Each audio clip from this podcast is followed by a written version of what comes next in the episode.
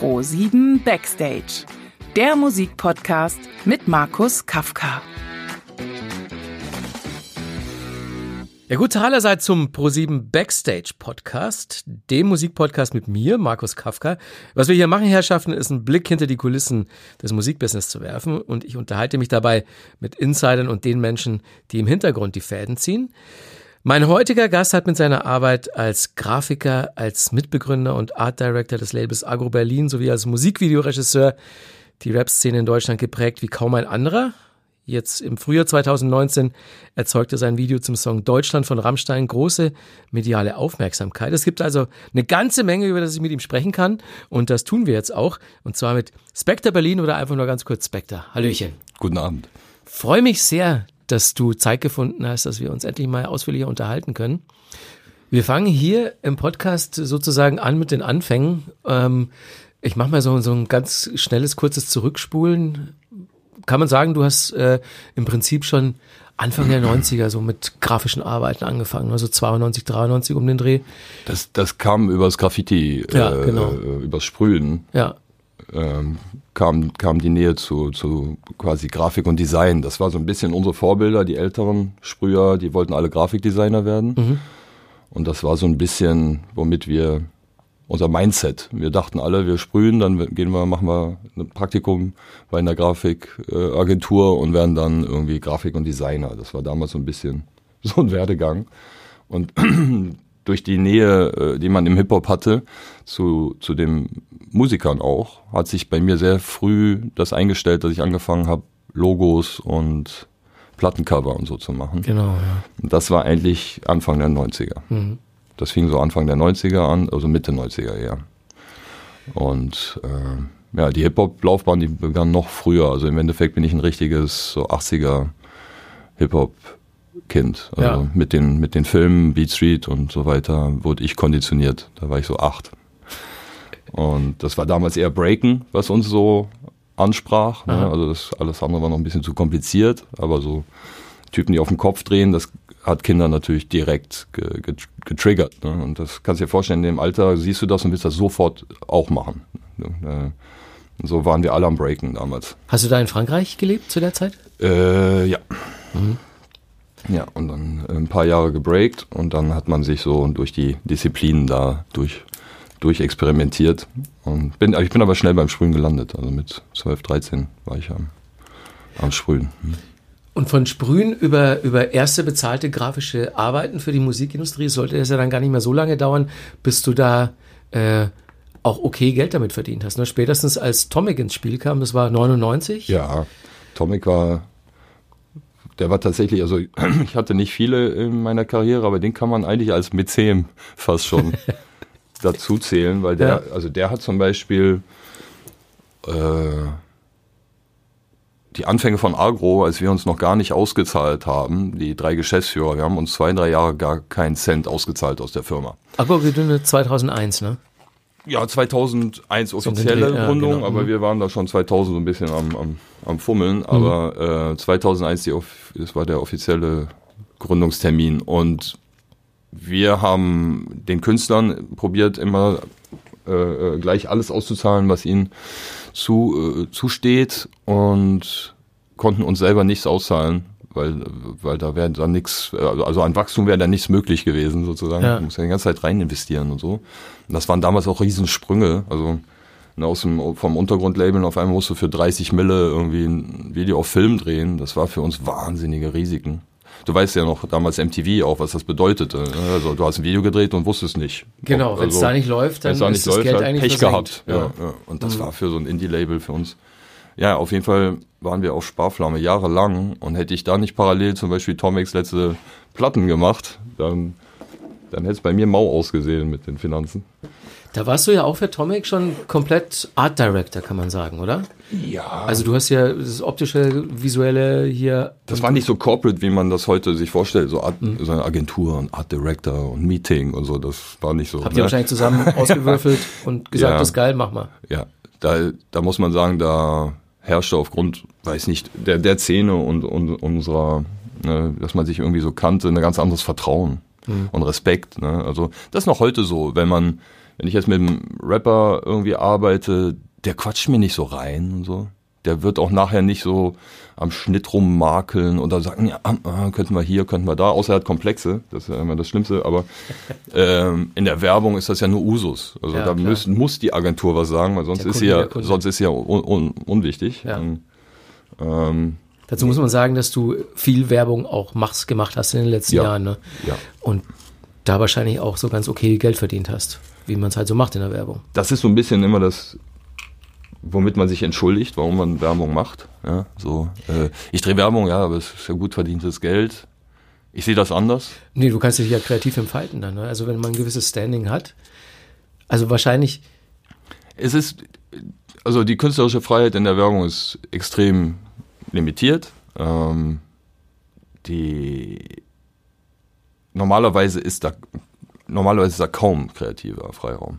Also auch nicht, wenn man ein Standing hat, so wie du dann irgendwann? Ja, außer nee, außer du kriegst so ein bisschen so einen Sonderfilm zu machen. Also ich habe auch so ein, zwei so eine gemacht. Ja. Und die sind auch ein bisschen irreführend, weil man denkt so, äh, okay, dann will ich so eine Werbung will ich jetzt auch mal drehen. Äh, irreführend, weil das sind eher so Kunstfilme. Image. Imagefilm, ja. wir machen mal, wir probieren mal, ist interessant. Budget ist vernünftig, ist nicht zu viel, dann, sind sie auf einmal risikobereit. Mhm. Und wenn sie dann einen Regisseur finden, dem sie dann so quasi vertrauen, dann, ja, dann lassen wir den mal machen. Mit, mit, mit immer im Hintergrund, das sagen sie dir nicht, aber wenn das dir nicht gefällt, dann kommt das Ding nicht raus. Ja. Das, die sind da knallhart. Da ist denen aber dann auch wahrscheinlich egal, wenn das Geld versenkt ist. Ne? Scheißegal. Ja. Scheißegal, da geht es auch um wirklich, äh, äh die, die, die können es nicht ertragen, dass da äh, äh, irgendein Schaden entsteht durch eine Misskommunikation. Da haben alle so viel Angst vor. Mhm. Auch Angst um ihren Posten, das sind alles Angestellte, das ist ja kein Familienbetrieb. Alle sind da in irgendeinem Riesenkonstrukt gefangen, müssen sich nach oben zigfach absichern. Ja. Und müssen eigentlich den Chef fragen, der Chef muss den Chef vom Chef vom Chef und so. Können wir das machen? Kann der da Goldzähne haben in dem Schoß? Oh, nee, ich glaube, das ist zu aggressiv und so. Und dann normalerweise ist das immer total angstgetrieben. Ja. ja und das ist natürlich für die Kunst schwierig. Ja. Das ist eigentlich ein Töter. Ne, so für Kunst und Kultur, so Angst äh, äh auf Nummer sicher gehen oder jedem es mundgerecht machen, äh, ist äh, äh, nicht gut für Kultur. Ne? Und ja. das ist das Problem, was Werbung hat. Ähm, und Agenturen sind da federführend. Die mhm. schreiben erstmal die Werbeidee. Das sind so, das sind auch die, die die Preise abholen später. Ne? Also wenn man später in Cannes äh, äh, einen Preis kriegt für eine geile Werbung, die du gedreht hast und hast dir einen Arsch aufgerissen, dann geht die Agentur hin. Du kommst nicht rein. Ja. Ähm, weil offiziell heißt es, die Agentur hatte die Idee zum Film. Mhm. Heutzutage ist das tatsächlich nicht mehr so. Agenturen kommen mit ziemlich äh, wackeligen Board, Board, das heißt Board, ja, also ja. Äh, äh die Idee ist quasi anhand ein paar Bilder und ein bisschen Text äh, äh, wird einem so dargestellt und das ist ein Board. Und ein gutes Board eigentlich kann von jedem Re guten Regisseur abgedreht werden. Das ist wie ein, äh, vielleicht könnte man sagen, wie so ein gutes Kochrezept. Das dürfte jeder gute Koch wohl anhand des Rezeptes hinkriegen. Mhm. Ja? So kann man ein gutes Board von einer Agentur sehen. Wenn die gut durchdacht sind, kann ein guter Regisseur da gar nichts, fast gar nichts falsch machen. Ähm, so war das mal. Ab und zu gibt's noch so eine Boards, aber im Regelfall kommen die mit ganz lückenhaften Boards. Da sind zwei, drei Ideen. Ein Foto haben sie, ein, ein Mut haben sie dem Kunden verkauft. Ja, äh, findet der Kunde gut, aber ein bisschen zu gewagt. Und dann kommen sie zu dir und sagen, wir haben ein ganz tolles Projekt mit ganz viel kreativer Freiheit. Mach doch mal was hier aus unserem Kackboard, damit wir nicht arbeiten müssen, damit wir das Geld verdienen und du unseren Job machst. Also im Endeffekt machen wir gerade den Agenturen ihren Job und die machen ihre Jobs nicht. So. Und dann sitzt man da und hat eine sehr anstrengende Arbeit. Die ist nicht äh, dankbar. Da wird die Kreativität nicht respektiert. Das ist so, äh, du hast die Idee, das Problem mit einer Erdbeere zu lösen, dann ist der erste Impuls der Agentur, um den Kunden zu pleasen, ja, äh, was haben wir, äh, haben wir denn noch was anderes Tolles als die Erdbeere? Oder kann die Erdbeere auch grün sein? Oder so immer so ein Zeugs. Einfach nur, damit man nach oben noch eine Option kommunizieren kann, noch den Kunden noch mal pleasen kann mit irgendeinem Scheiß. Das geht alles auf Kosten von uns. Ja, schlecht, Sau, ja. schlecht, nicht gut. Und deswegen dieses Ding mit Geld verdienen in der Werbung, äh, da muss man ganz vorsichtig sein. Also mit Deutschrap kann man mehr Geld verdienen als mit Werbung. Und, ja. Und deutlich einfacher. Auch. und viel weniger Meetings und viel weniger blödes Gequatsche um nichts. Ähm, Werbung ist im, nur dann gut, wenn man dann nicht so viel Zeit drinne äh, lassen muss. Und das ist das Problem, die sind sehr zeitintensiv geworden, die Jobs. Und dann relativiert sich das mit der Kohle ganz schnell. Also wenn man auf einmal, weil die Kunden und Agenturen sich so ein bisschen äh, nicht entscheiden können und auf einmal im Nachgang noch zwei, drei Monate länger zu tun hat mit einem Werbefilm, weil sie wollen noch das ändern und sie wollen vielleicht noch sich nochmal alles anders überlegen, dann wird das wird nicht nachkalkuliert, ne? Und dann hängst du da, hängst du, sich, ja. ja, ja. Läppert sich alles. Ja. Und das ah, ist, ich verstehe. Und das ist eine sehr, da bist du schon Dienstleister. Ne? Das mhm. ist für uns, also so Typen, die so self-made aus dem Hip-Hop kommen, also für uns ist das schwer. Also ich gelte da auch nicht als einfach oder so, gar nicht. Kunden Verstehe. überlegen sich ganz gut, ob sie vorher mit mir arbeiten, weil ich sage dann einfach scheiße, kein Bock oder so. Mhm. Und das ist nicht üblich. Okay. Das ist nicht üblich. Oder also auch den Kunden mal anzugehen und sagen, was soll die Scheiße oder der Agentur, das macht man halt nicht. Mhm. Ne? Wir machen das halt so. Ja, wir sind, äh, ja, deswegen auch so viel Werbung drehe ich gar nicht. Ich drehe okay, aber da gibt es welche, die drehen deutlich, deutlich mehr. Ich will aber auch nicht. Also für mich, bei mir geht, geht das in Richtung Zeitverschwendung. Ja, man hört so ein bisschen raus. Ja, also gibt geile Jobs und die sind sehr selten in der Werbung. Ja. Wie sind wir jetzt auf den Exkurs gekommen? Ach klar, weil Tomek äh, am Anfang Tomek, ja. das, das Label äh, ja, der hat, mich, der, der, der, hat quasi, ja, der hat nicht das Label mitfinanziert, der war kein Investor, aber der hat Die quasi Anfänge. mir, dadurch, dass er mir Jobs gegeben hat, äh, die ich neben Agro machen musste, ähm, hat er, hat er Agro auch indirekt sehr, sehr geholfen. Und er hat auch damals mit diesem Jump-Jump-Ding von Flair, ich weiß nicht, ob du noch weißt. Ja, ja, ich erinnere mich. Äh, war der auch bei unserem ersten Nummer 1-Hit dabei, irgendwie tatsächlich, und hatte uns auch damals Major Money für, fürs Video äh, organisiert. Es war dann so eine Kollabo zwischen uns. Ja. Und da haben wir auch ein fettes Video drehen können, da, Richtung 100.000er Budget. Wow. Ich glaube, das war BMG damals. Mhm. Ja, also Tomic haben wir, haben wir, er war immer, immer äh, sehr nett zu uns. Tomic haben wir was zu verdanken, ja. Um jetzt mal so deinen Aufgabenbereich und äh, auch wie das Label ja funktioniert hat aus der Anfangszeit und dann auch die ganze Zeit über zu umreißen. Ähm, du warst nicht nur A&R bei äh, Argo, sondern im Prinzip verantwortlich für das gesamte optische Erscheinungsbild, also Grafik, Plattencover, ähm, das Image der Künstler. Äh, du hast auch einen Großteil der Musikvideos zusammen mit Daniel Harder gemacht. Das heißt, ähm, hinter dem Ganzen war ja so eine so eine feste Vision, oder? Also ja. die, die, du schon relativ früh äh, hattest und auch auf den Weg gebracht hast, ziemlich konsequent. Wie mhm. bist du auf diese Vision gekommen? Was waren denn da so deine Ansätze und Vorbilder? Die, das ist ganz klar. Also die, die Vorbilder waren, äh, also konditioniert wurde ich in Paris und Du bist, wie lange hast du in Paris gelebt? Bis du, glaube ich, 20 warst? The so? Theoretisch mit ein, ein, zwei Unterbrechungen kurzen war ich bis zu meinem Abi ja. in Paris. Okay. Dann wollte ich Kunst studieren, was in Paris nicht äh, ging aufgrund von, ich wollte nicht zu Hause wohnen, bleiben bei meinen Eltern, eine eigene Wohnung in Paris zu teuer und so. Das waren die Gründe, nach Berlin zu ziehen. Es war einfach so weg, weg von zu Hause. Mhm. Ähm, Berlin war damals, also, weißt du ja, das war ja ein Schlaraffenland und war so, für einen Pariser war das war ja so billig, das ja. konnten wir uns gar nicht vorstellen. Du kannst wohnen wie ein King da in, in irgendeinem Altbau für, für ein paar äh, hundert Euro. Ähm, ich war bis zum Abi da.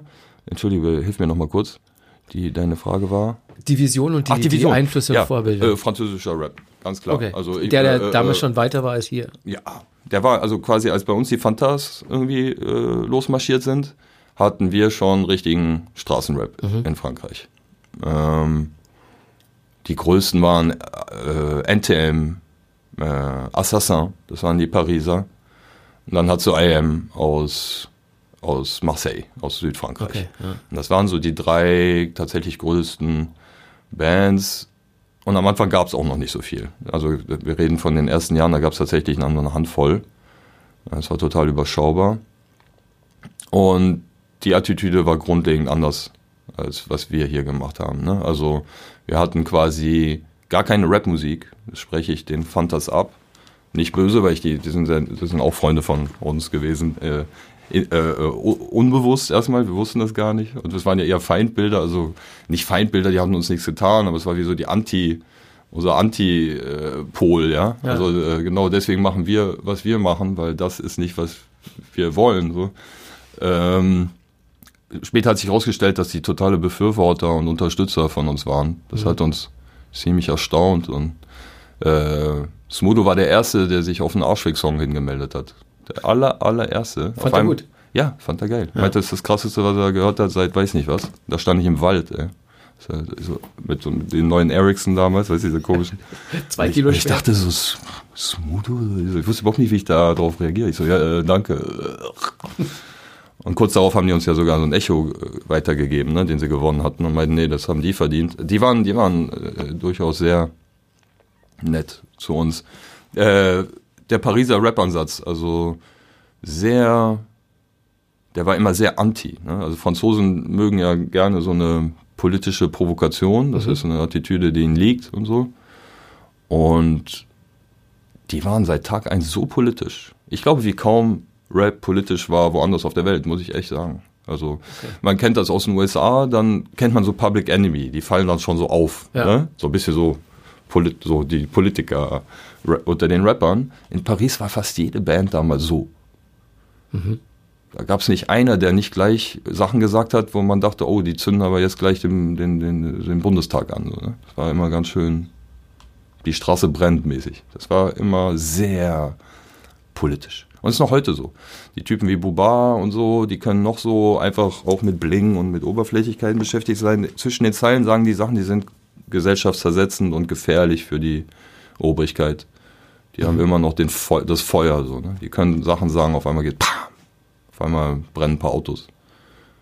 Das ähm, war das Vorbild. Ist mit, äh, mit Argo Berlins Ende auch ein bisschen versandet, diese Tradition im Deutschrap. Sie ist nicht mehr so da, leider. Ja, kann man so sagen. Wir rotzen zwar noch rum und so, also so ist auch, also ekelhaft haben wir noch drauf, so, das ist auch gut. Mhm. Ja? Also im Sinne von, ähm, schon schön, wenn die Leute ein bisschen eine Fratze vorgehalten kriegen und Angst haben vor uns und sollen sie auch haben und so, ja deswegen, äh, die Typen sorgen dafür, dass die Szene äh, nicht, nicht total ver verkommerzialisiert wird. Ansonsten, was es gerade sich ähm, so ein bisschen dahin bewegt, dass alle mit Deutschrap Geld machen wollen. Das war ja zu der Zeit, wo wir uns kennengelernt haben, noch sehr anders. Da waren wir so, i, so, ja. Das war ja so. Ja, das stimmt. da wollte keiner was, ist alles so, als hätten wir. Schmuddelkinder aus Genau, Berlin, ja. ja als hätten wir die Krätze so. Da wollte eigentlich mit uns keiner was zu tun haben. Jetzt ist das ja genau andersrum. Jetzt ist so, äh, jeder Hurensohn will, oh, Deu äh, Deutschrap, ja, ey, lass mal was machen und so. Ne? Jeder will was von dem Kuchen abhaben jetzt. Klar, ist halt auch eine Menge Geld im Umlauf, ne? Ja. Da ja. reden wir auf jeden Fall nochmal ja. gleich ausführlicher drüber. Äh, jetzt so die, die Anfangszeit von Argo, man muss ja auch sagen, dass es das in der Form, das war auch schon angedeutet, in Deutschland nicht gab. Ne? Dass man halt äh, so eine, so eine Corporate Identity bei einem Label hat und so, so eine ganz klare Vision dahinter. Das, da war ja auch kein, kein Release, der da rausgefallen ist. Da war ja nichts Verwaschenes. Das war alles auf dem Punkt. Und das, ähm, also die, die drei großen Namen damals bestimmt, äh, Sido, Bushido und Flair, ja. dass die so aussahen, dass ihre Videos so aussahen und dass sie dieses und jedes Image äh, transportiert haben, da steckt es ja auch zu großen Teilen du dahinter, ne? Ja. Ähm, was, was war da so deine Idee dahinter, dass man die so positioniert, wie sie positioniert waren? Also Bushido als Gangster, Sido mit der Maske, die auch du entworfen hast, Flair so als, als der gute Patriot äh, mit Deutschland fahren im Video. Das war ja alles kein Zufall. Nee. Also erstmal muss man sagen, man, man stülpt nicht irgendeinen Menschen irgendwie einfach irgendwas auf, weil man hat so eine Idee. Die Sachen wachsen, die, die, die, die, die, die wachsen in einer Art äh, gemeinsamen Wechsel. Also äh, mit Sido hatten wir über Masken schon gesprochen, bevor es sie überhaupt gab. Also und äh, Sigi meinte von selber auch so, ja, ich kann mir schon gut vorstellen, meine Maske anzuziehen und so. Einfach weil er das Konzept nicht mochte, seine Privatsphäre so zu verlieren. Mhm. Er hatte das ganz früh, also dachte so, ah, so eine Maske, ich habe gar keinen Bock, dass sie mich alle sehen. Dazu muss man sagen, West-Berlin zu der Zeit war noch ganz schön äh, das war noch ein bisschen wilder und noch ein bisschen grober und reaktiver. Das heißt, so Typen wie wir damals, die so frech da äh, ins, ins Mikro gerappt. Das war, das war krass damals. Ne? Es war mhm. nicht üblich, diese Wörter und so, die man hat ja. die nicht gehört. Das, das heißt, da war eine Grundprovokation schon im, du, du wurdest mit etwas konfrontiert, das hattest du so noch nicht gehört. Ja? Äh, und die Wörter waren noch nicht banalisiert. Für uns im, in, dem, in dem Zeitraum war das auch ein Selbstschutz. Also ein Sido war jung, der war Anfang 20, umgeben von Bangern und Dings und Leuten, die auch intellektuell ihm unterlegen sind, aber vielleicht mehr Muskeln haben. Wenn du dann so rumrennst und so frech bist, kriegst du Ärger. Damals ja. in Berlin haben wir Ärger gehabt. Ja? An jeder Ecke war einer, wollte uns testen, war einer cooler als wir. So, ne, klar, jeder Typ ist, das ist so in Berlin, ist jeder cooler als du. Ja? Mhm. Ja, da wirst immer einen finden, der ist cooler. Und an der Stelle äh, hatten wir hatten wir Stress und das war auch so ein ganz kluger Gedanke von Sido damals, sich so ein bisschen wenn ich so eine Maske habe, kann ich noch brutaler sein. Kann ich noch, kann ich noch, äh, explizit, äh, noch expliziter sein. Ich glaube, das ist, warum auch Sido so fast die schärfste Zunge hatte von uns allen.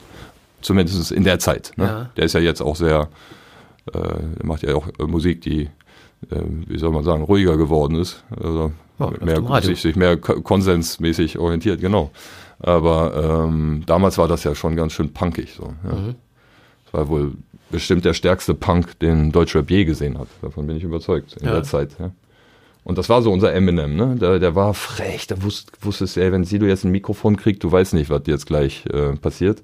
Oder was er raushaut oder wen er disst oder und das auch immer mit einem gewissen Humor und so. Das war alles sehr cool. Die Maske gehörte auch dazu. Das war so ein ähm, wenn man sich so überlegt, was der Hofnarr macht, ne? Also im Sinne von der Einzige, der so, so frech sein kann, dass er den König irgendwie dissen darf, ja. der, der muss sich auch verkleiden. So, ja. Ah ja. ja. Steckt ja ähnliches Konzept dahinter. Irgendwas ist da. Und wir haben einfach mit einer Totenkopfmaske die Bundesregierung anal genommen, so, ja. Das ja. ging mit Sigi. Ja. Ich durfte das Ding einmal aufsetzen, da war sie schon ein paar Jahre im Einsatz. Ja. Und da hatte man gemerkt, dass die in der Form nicht waschbar ist. Ne? Ja. Also die roch wirklich so wie ein nasser Hund. In ja, die konnte man dann mal mit feuchten Lappen so ab, auswischen. Ja, aber so richtig gut roch sie nicht mehr.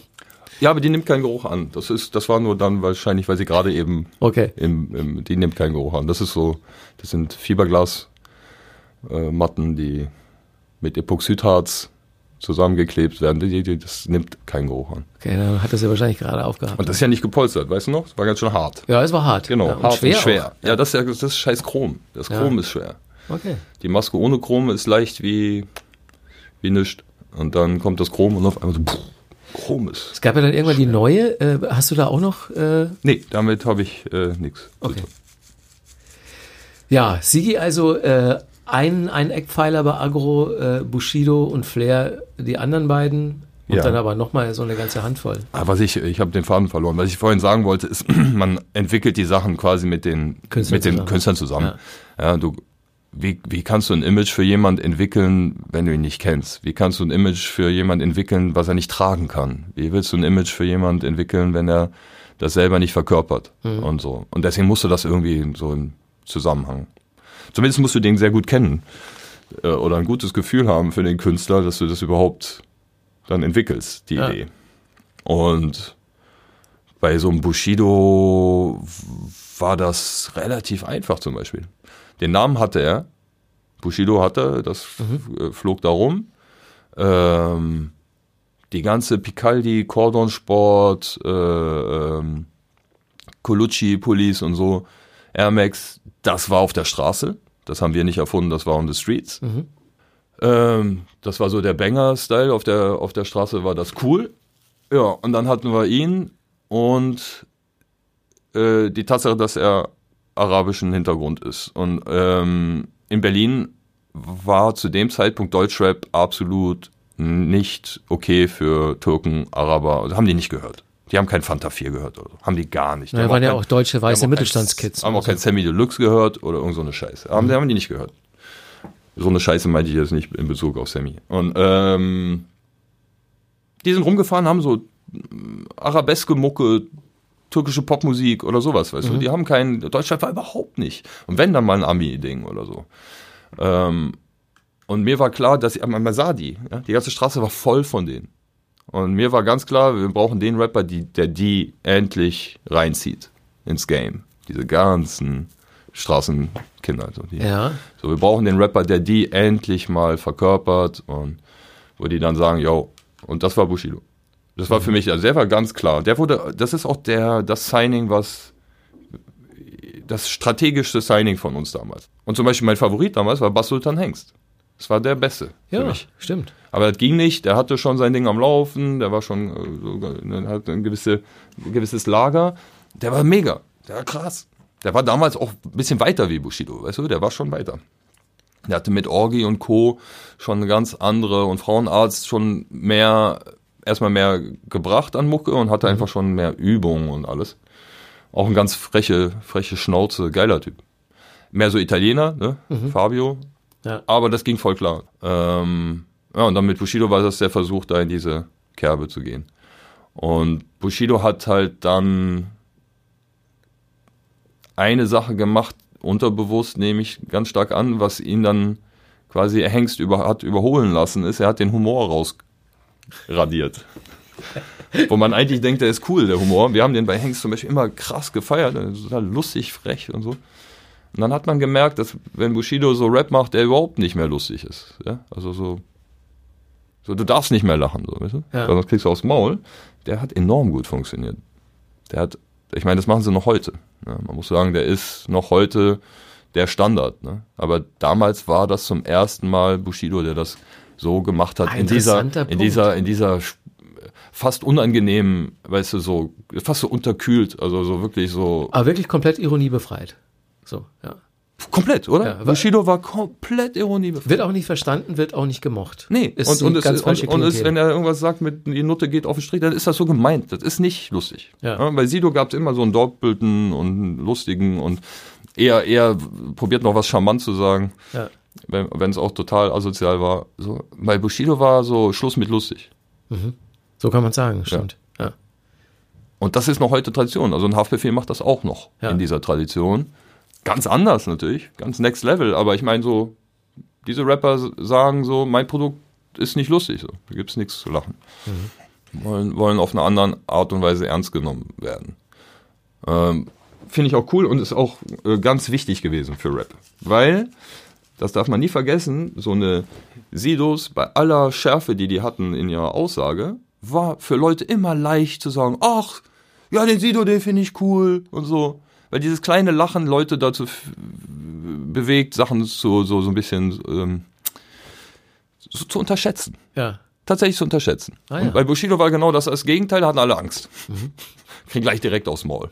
Ja? Und bei Sido konnte man mal frech sein und dann mal eine blöde Bemerkung machen im Interview, wo man eigentlich sich dann vergaloppiert, weil es war zwischen Sido und Bushido in dem Punkt gar kein Unterschied. Wir nehmen das alle sehr ernst, was wir machen und finden das eigentlich nicht lustig. Also im Sinne von über unsere Zunft und das, unsere Kultur und das, was wir sind, lachst du nicht. Oder der, Regisseur, äh, der, der, der Reporter darf darüber keine, keine, keine äh, äh, überheblichen, Entschuldigung, keine überheblichen äh, Aussagen treffen oder so. Da- da- da- Das hatten wir damals ganz oft, Mann. Wir waren immer diese Typen da, weißt du, die Hottentotten, Ja. die von der Straße und dann kam immer so, irgendwann kam immer so der Akademiker, wollte so eine kleine Pointe und so. Und da musste man eigentlich immer ganz ekelhaft gleich sagen, was willst du, Hurensohn überhaupt?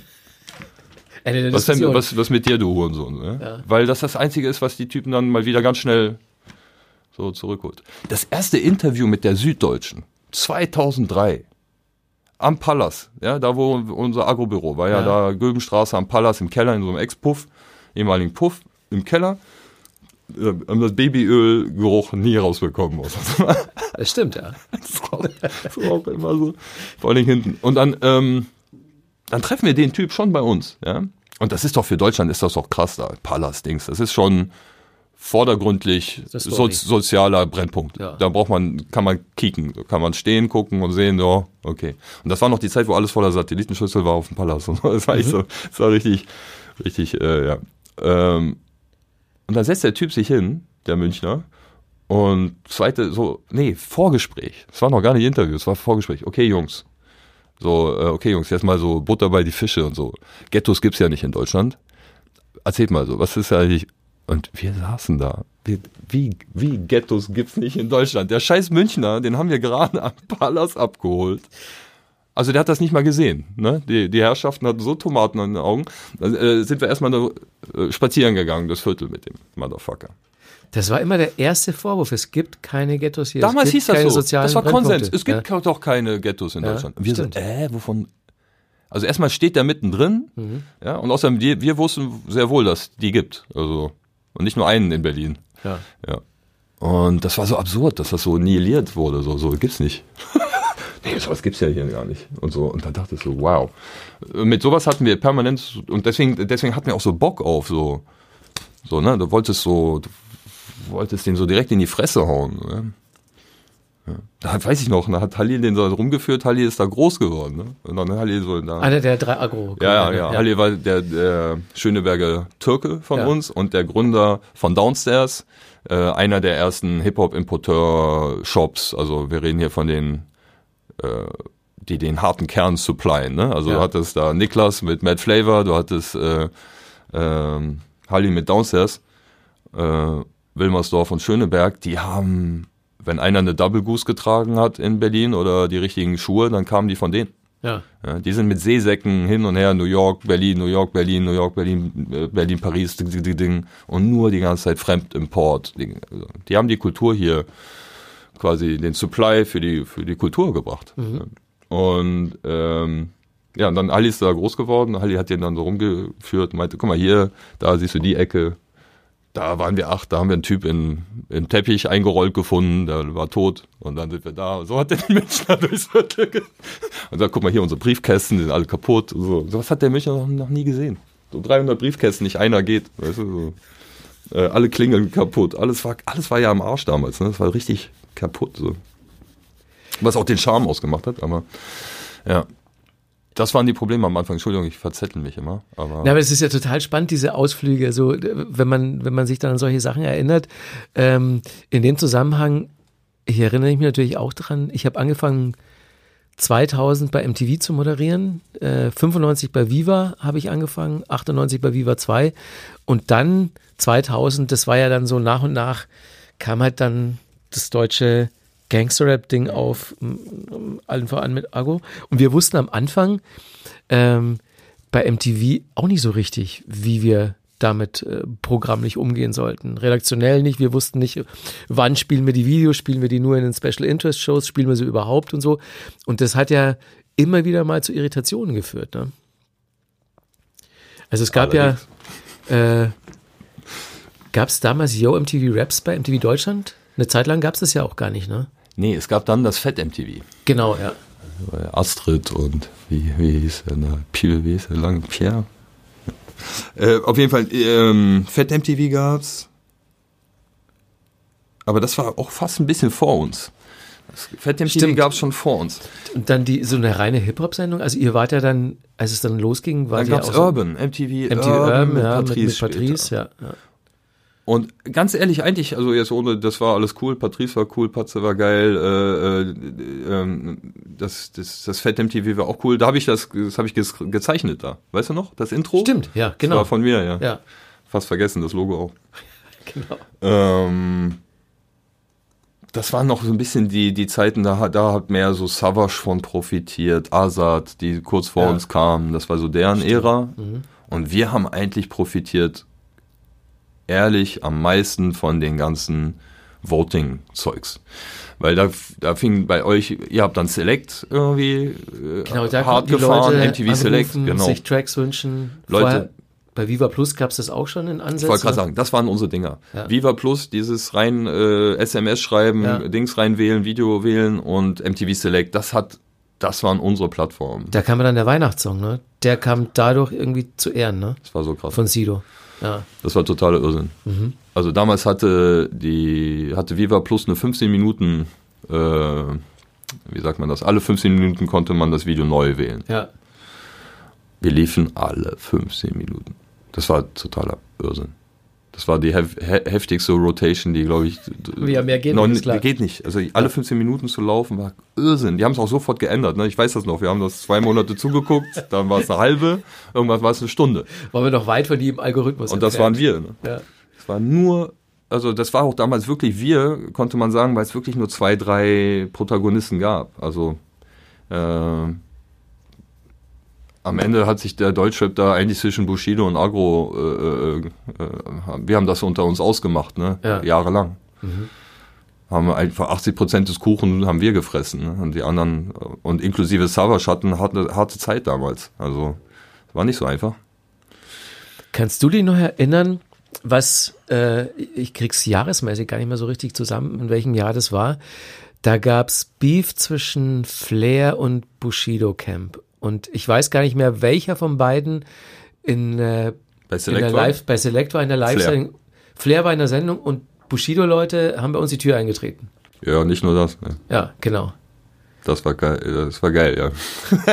ja, das, das war, das war das natürlich war, so eine, eine, neue Eskalationsstufe. Also ah, man muss einfach sagen, das war, also Flair ist einfach der Hip-Hopper bei Agro gewesen, immer ähm, von unseren Künstlern, der am meisten die Hip-Hop-Kultur liebt, kann man sagen. Aha. Also ja, fanden alle toll, ne? Nicht falsch verstehen. Äh, weißt du, von Tony D bis Tony, das ist ein Sprüher, alles sind alles Kultur, Kultur Typen. Also alles richtige Hip-Hopper. Da ist noch keiner einfach nur ein Rapper gewesen oder so. Auch wenn mhm. Bushido das so vorgibt. Oder sagt, ich bin nie ein Rapper. Also er will ja, der wollte ja immer so eigentlich sich so ein bisschen von der Kultur distanzieren, weil ihn das äh, schwach macht oder so. Äh, und sagen, er, er, macht das nur für die Kohle. Stimmt nicht. Bei Agro waren das alles Hip-Hop-Liebhaber und der, der krasseste Hip-Hop-Soldat ist Flair. Da kann man sagen, was man will. Äh, es gibt kaum einer, der neben seinem Ego, weil das haben alle Rapper, neben seinem Ego noch was so respektiert wie, wie, wie Flair Hip-Hop. Das ist geil. Das ist bei ihm ganz ausgeprägt.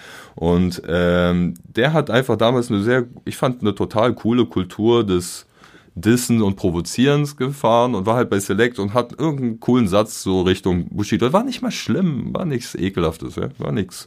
Der hat da nichts gegen seine Mutter oder gegen seine was weiß ich, seine Frau gesagt, irgendwas. Sie hatte, ich glaube, der war noch gar nicht verheiratet. Aber das war irgendwas so, ich sage noch Hip-Hop-Sportliches, irgendwas ja. so, ja.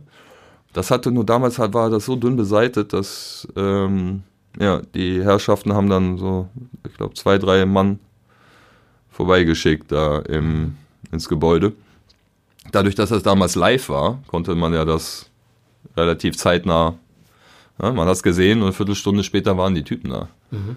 Und ich sag mal so, hättet ihr nicht damals die Sicherheitsschleuse gehabt, die gute da, weißt du noch? Da, da war so eine, es waren zwei Türen. war so eine Schleuse in ja. Richtung Backstage, genau. die nur ein in, one, man, one way auf, Genau, brauchte man mit dem Ausweis auch. Genau. Ja. Und wäre wär die Tür nicht gewesen und Musa, unser Bodyguard mhm. damals, einer und, und Head, Head of, of, of Security, sag ich mal, wären die zwei Sachen nicht gewesen, dann hätte Flair wahrscheinlich Messer abgekriegt. Die Jungs hatten, da waren drei gezückte Messer im Lobby. Mhm. Das war nicht lustig. Und das war eine Frage von Sekunden. Ja, Flair war schnell und Musa war, war mutig und dann ist das zum Glück ohne eine Katastrophe äh, zu Ende gegangen. Kurz davor haben wir das äh, erlebt, da hatte Alpa zwei Stiche in den Bauch bekommen. Auf dem Sido-Konzert, glaube ich. Das war der Backup-Rapper von Sido damals. Alpagan. Und ja. äh, den haben sie, haben sie zweimal ins Bauchfett gestochen. Ne? Was, was hat das Aber das war nicht Bushido. Also Achtung, Achtung, äh, mhm. nicht äh, bloß jetzt keine falsche Schuldzuweisung. Ganz gefährlich. nee, das war in Ostdeutschland, das hatte damit gar nichts zu tun. Aber ich will nur sagen, diese Erlebnisse sind nicht angenehm und das wäre da fast nochmal passiert. Oh, und ein Ding hatten wir auch mal mit MTV. MTV oder Viva? Das, nee, MTV. Da haben sie echt bei irgendwelchen Awards da Bushidos und unsere Kabine nebeneinander gesetzt weißt du, Backstage, wo du dachtest so, ihr wollt unbedingt, dass was passiert. Ihr wollt so ich, ich kann, unbedingt, ich, ihr wollt kann, unbedingt noch. Ich kann bis heute nicht bestätigen, dass es totale Absicht war, aber man, man wusste natürlich schon so, was passieren könnte. Ja, also ich glaube schon, das war so, oh, hoffentlich reißen die die Bude ab oder so, ich weiß nicht. Ich dachte so, wow. Ey, das aber das, das kann man sich aus heutiger Sicht schwer vorstellen, aber es gab ja sogar mal die Episode, dass wir im in Reaktion auf diese Flair-Bushido-Geschichte haben wir dann eine Zeit lang keine Bushido-Videos gespielt bei MTV. Und das hat ja dann auch noch totale Kreise gezogen, weil da haben wir noch ganz anderen Besuch bekommen ich bei weiß. MTV von ja, bestimmten Leuten. Also als wir dann 23 gedreht haben, das war so eine Art Friedensgesuch zwischen uns allen, zwischen ja. allen Parteien, vor allen Dingen, um wieder Ruhe zu haben. Weil es einfach, anst ist einfach Sido anstrengend. Bushido 23, ja, ja, genau. Weil es einfach anstrengend ist. Du hast permanent im Kopf diesen Beef und muss aufpassen und wo, wo bewege ich mich, wie bewege ich mich, wo gehe ich hin, wo gehe ich alleine hin, wo gehe ich nicht alleine hin. Einfach die, diese Art und Weise zu leben ist anstrengend, ist ja nicht geil. Ja. Und das war dann auch irgendwann gut so. Ne? Alle haben ihren ihr Hack bekommen, alle waren irgendwie satt genug zu dem Zeitpunkt und dann konnte man da mal Schwamm drüber machen. Und dazu haben die beiden sich ja auch noch auch wirtschaftlich quasi dann zusammen gefunden. Also die haben ja auch Geld verdient mit 23. Ist ja nicht so, als wäre das jetzt nur nur Goodwill, sondern die haben auch, das war auch opportun. Mhm. Ja, und war auch eine gute Story. Also wenn man sich jahrelang streitet, kann man sich auch mal versöhnen. Das ist in der Öffentlichkeit ja nicht unbedingt eine schlechte Story. Also deswegen, das war schön. Und seitdem hat es, äh, hatte man auch so eine relativ entspannte, respektvollen Umgang miteinander. Ähm, ich habe schon wieder den Faden verloren. Ich wollte irgendwie sagen, ja, ja, das also das ist nicht, das ist nicht mehr so. Ne? Mhm. Das hat sich jetzt schon alles beruhigt. Das ist zum Glück nicht mehr so. Und man muss auch sagen, die ganze Szene ist nicht mehr so, es ist nicht mehr so, wie sagt man, so angespannt, wie es früher war. Also früher waren die Leute auch explosiver. Ja. Da wollte ich dich noch explizit was fragen zu. Also ich gucke jetzt auch gerade auf unsere Eieruhr, die ähm, legt mir Folgendes nahe. Oh Gott, ähm, ja. Wir sind noch nicht mal bei der Hälfte von allen Sachen, die ich mit dir besprechen wollte. Ich würde an der Stelle einfach beschließen, dass wir zwei Folgen aus dieser Geschichte machen. Und ähm, ich will mit dir auf jeden Fall auch noch über den Status quo des Deutschrap reden. Ja, ich will mit dir noch äh, über Musikvideos und die, die Entwicklung, die sie genommen haben in den letzten Jahren reden. Ähm, mhm. Ich will ich mit dir über Hollywood reden. Mhm. Solche Geschichten. Deswegen können wir jetzt vielleicht mit der Historie, über die wir jetzt ja viel geredet haben, ja, so die, die Anfänge von Agro und Deutschrap, äh, hier eine Zäsur machen. Ja. Ende erster Part, äh, Pro7 Backstage mit Spectre und dann ähm, setzen wir dann einfach mit einem zweiten Part an, wo wir genau diese Sachen dann auch. Was ist denn das Abschlusswort zur, zur, historischen Abteilung? Zur historischen Abteilung. Ich würde ähm, sagen, Flair ist, Flair ist Flair ist immer noch am meisten Agro von allen. Und das, wird, das, ist, mein, das ist mein Schlusswort. Flair ist immer noch am Start. Ja. Flair hält die Fahne hoch, Mann. yeah. Okay. Das war Ende Teil 1 und Teil 2 folgt alsbald. Eine Produktion von Pro7 Sat1. Redaktion und Schnitt Caroline Schmidt und Katja Lieske. We love to entertain you.